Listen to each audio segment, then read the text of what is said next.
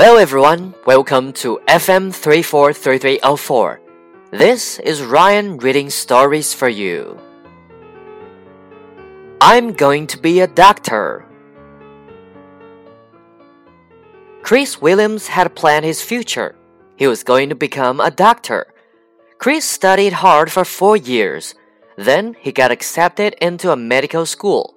He studied there two more years.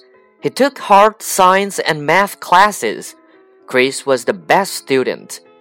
You're going to make an excellent doctor, his professor told him. One day, Chris was in class. He had to learn to draw blood.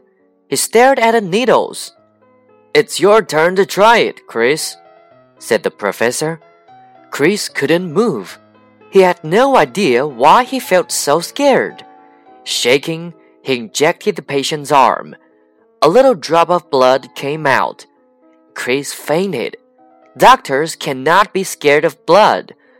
It was time to find a new career.